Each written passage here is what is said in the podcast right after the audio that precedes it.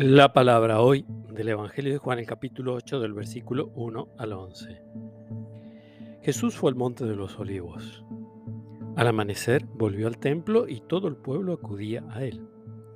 Entonces se sentó y comenzó a enseñarles. Los escribas y los fariseos le trajeron a una mujer que había sido sorprendida en adulterio, y poniéndola en medio de todos, dijeron a Jesús, Maestro, esta mujer ha sido sorprendida en flagrante adulterio.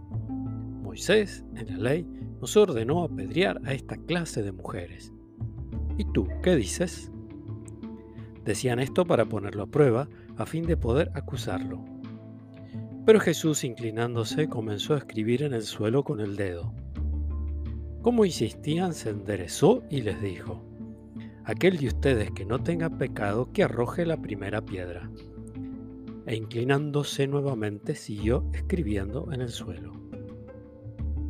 Al oír estas palabras todos se retiraron, uno tras otro, comenzando por los más ancianos.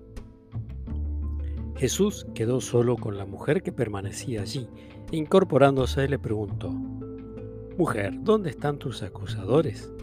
Nadie te ha condenado. Ella le respondió, Nadie, Señor. Yo tampoco te condeno, le dijo Jesús. Vete, no peques más en adelante. Palabra del Señor.